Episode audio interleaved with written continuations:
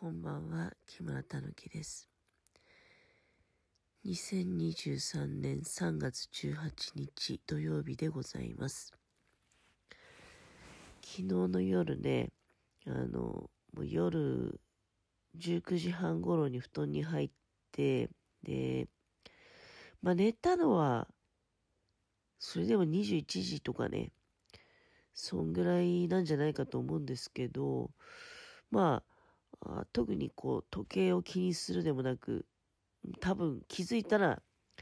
気づいたら寝てたっていうの変な表現かなと思うんですけどね。あの、気づいたのはまあ結局今なわけです。えー今っていうのは、あ3時22分になったところ、全くのまだ夜中なわけですけれども、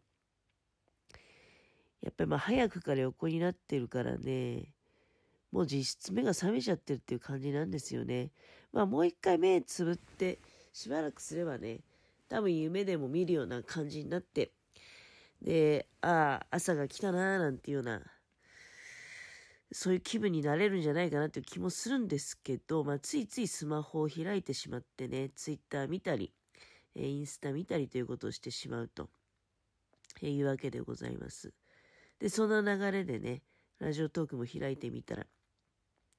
えお便りを頂戴しておりました。ありがとうございます。昨日の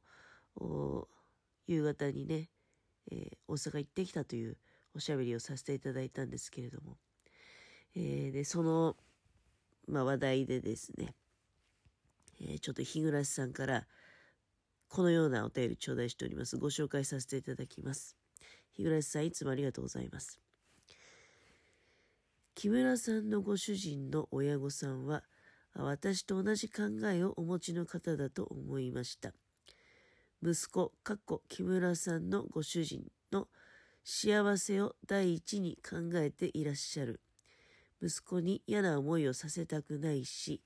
夫婦円満でいてほしいんです。もしも親のエゴで介護や同居を要求したら、きっと息子を苦しめることになる。それなら何も言わずに自分たちのことは自分たちでやろうとしているんですね。木村さん幸せ者ですよ。本当に羨ましいです。なかなかいないできた親御さんです。ということで。本当にね、もう、木村さんのこのお便りの通りなんですよ。いつも口癖みたいにね、あの、あなたたちが仲良く、そして楽しくね、あの、暮らしてくれたら、我々はそれでいいんですよ、ということを、今回もそれをおっしゃってましたし、もう毎回行くたんびにね、それを言われて、で、そうそう、あの、実はね、お小遣いをもらってるんですよ。で、まあね、なんか、いや、50ですよ、もう。あの、50になって、お小遣いなんてね、いただけないですよって、我々ね、二人とも。まあ、私が50になったと。あなたいくつになったんって。いや、まあ、ちょっと本当に、50になっちゃったんですよって、いうようなことを言ってですね。で、家のものももうもちろん全然私より年上ですからね。まあ全然つってもちょっとだけなんですけど、ほぼ変わらない感じなんですけど。まあでも、50は超えてると二人してね。うんなのにね、あの小遣いもらっちゃったんですね。まあ私は正直だから受け取らないですよ。二人で呼ばれて、あの、お母さんにね、で、こっそりと、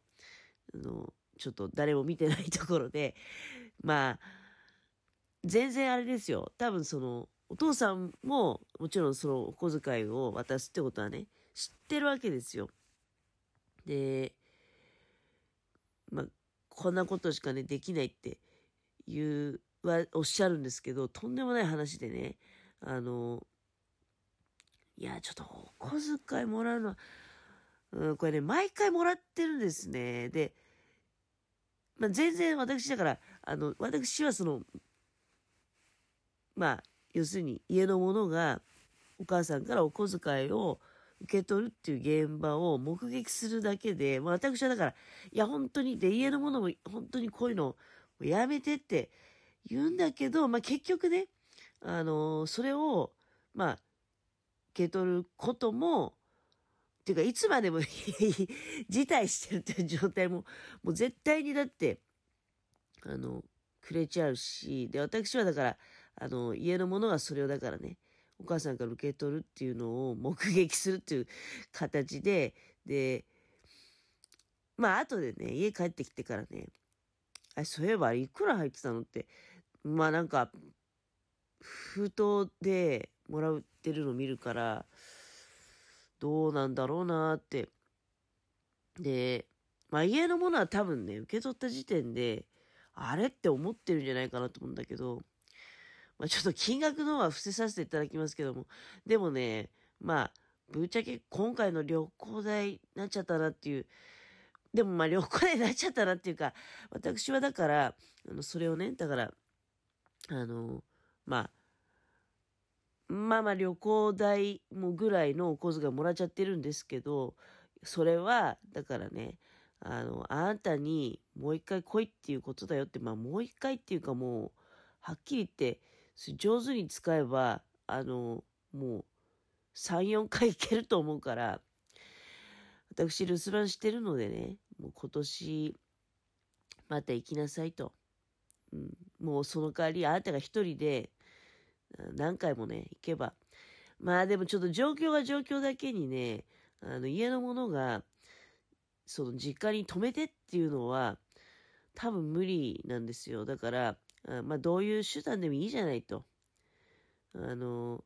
まあ、格安航空機で行って、ね。で、まあ、ビジネスホテルかなんか泊まって、また格安航空機で帰ってきてもいいし、あるいは深夜バスでね、あの、新潟大阪便ってあるから、深夜バスで行って深夜バスで帰ってくれば、はっきり言って、体はまあ疲れるかもしれないけど、あのまあ、多分、その感じでいけばね、5回ぐらいいけるぐらいのお小遣いもらってるんですよ。うん。だから、あの、何回も行きなさいっていうふうに言ったんですけどね。もう、まあまあ年齢と状況を見るに、うん、もうなかなかね、あの、しばらく行かないっていうと、もういつどうなっちゃうかわからないんでね。まあいや、いつどうなっちゃうかわかんないですよ。別に元気ですよ。元気なんですけど、わかんないじゃない。でもね、うちの家のものの、あの、家系って結構長生き家系で、あの、90近く、90オーバーの方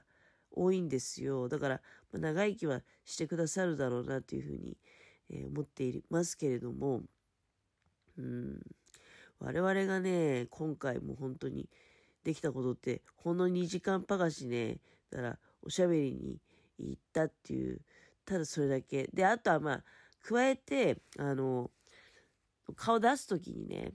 多分まあ、お父さんのことでいろいろあるから、なかなかこう、近所のスーパーぐらいは買い物行けてもね、